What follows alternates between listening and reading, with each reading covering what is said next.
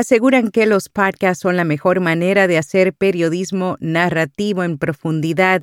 La app de Spotify renueva su interfaz en el Apple Watch y por qué los podcasts están reemplazando a los programas nocturnos de televisión.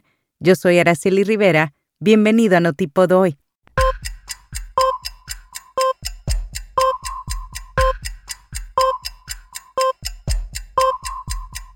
Notipod hoy, un resumen diario de las tendencias del podcasting.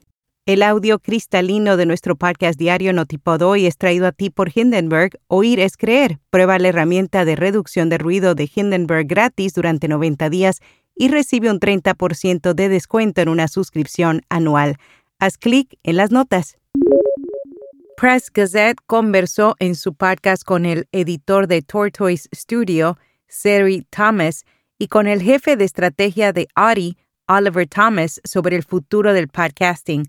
Sari Thomas confesó que los podcasts pasaron de ser un experimento a convertirse en la base de todo lo que hacen. Por su parte, Oliver Thomas aseveró que el podcasting se está convirtiendo en un medio muy importante, sobre todo porque las personas disfrutan encontrando contenido nicho también aseguró que a medida que la tecnología en torno a la visibilidad de los podcasts mejore, el consumo comenzará a explotar.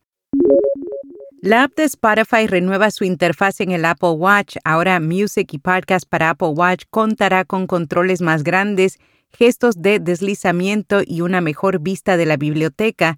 También la navegación en su biblioteca de música y podcast será más simple e intuitiva.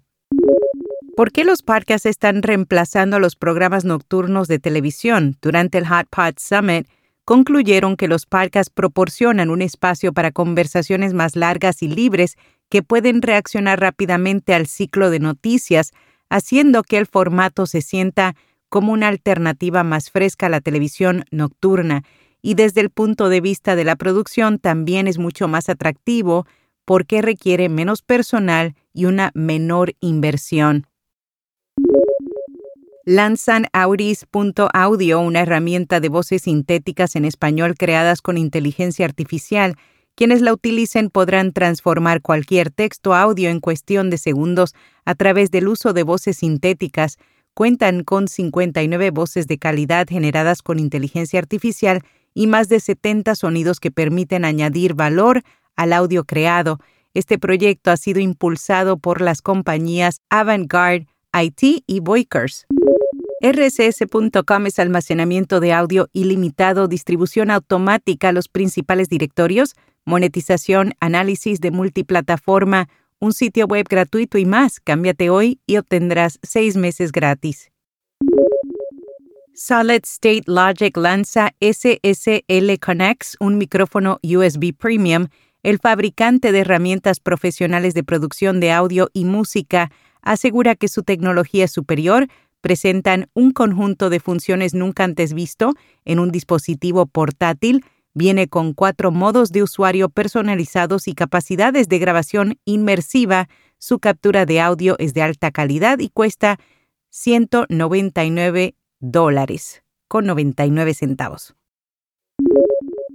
Twitter se convertirá en una aplicación para todo. Elon Musk, a través de Twitter Spaces, discutió recientemente sus planes de negocios para la plataforma, especialmente con respecto a la generación de ingresos. Insinuó posicionar a Twitter como un competidor para otras plataformas. También detalló el plan de ingresos para el identificador de microblogging. Por último, confesó que Twitter pronto comenzaría a ganar dinero con los creadores de contenido. Para ello, intentaría ahondar en el segmento de video. ¿Qué diferencia a Sonora del resto de plataformas? Es una plataforma de audio bajo demanda que busca ofrecer una experiencia cinematográfica a través del audio. Aseguran que hoy en día cualquiera hace podcast mientras ellos se enfocan en crear contenido diferencial. Producen películas, series y documentales en audio.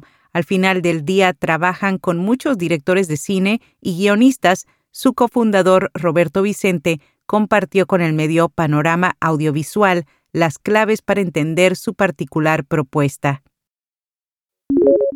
Una encuesta de la empresa de investigación de mercado Sapio Research realizada con especialistas B2B de Estados Unidos reveló que los podcasts son ahora el canal principal para el contenido B2B.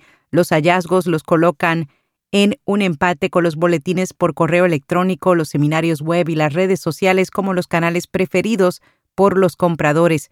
El segundo lugar fue para los periódicos de la industria le siguieron los periódicos nacionales y los eventos de la industria virtual.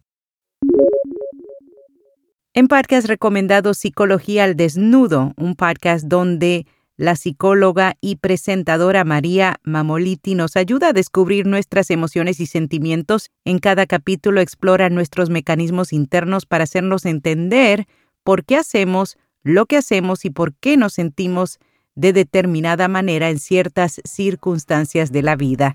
Y hasta aquí, no tipo de hoy. Si te gustó este episodio, déjanos una reseña y compártelo con un amigo. También te invito a que te suscribas a nuestra newsletter siguiendo el enlace en las notas o visitándonos en viapodcast.fm. Será hasta el lunes.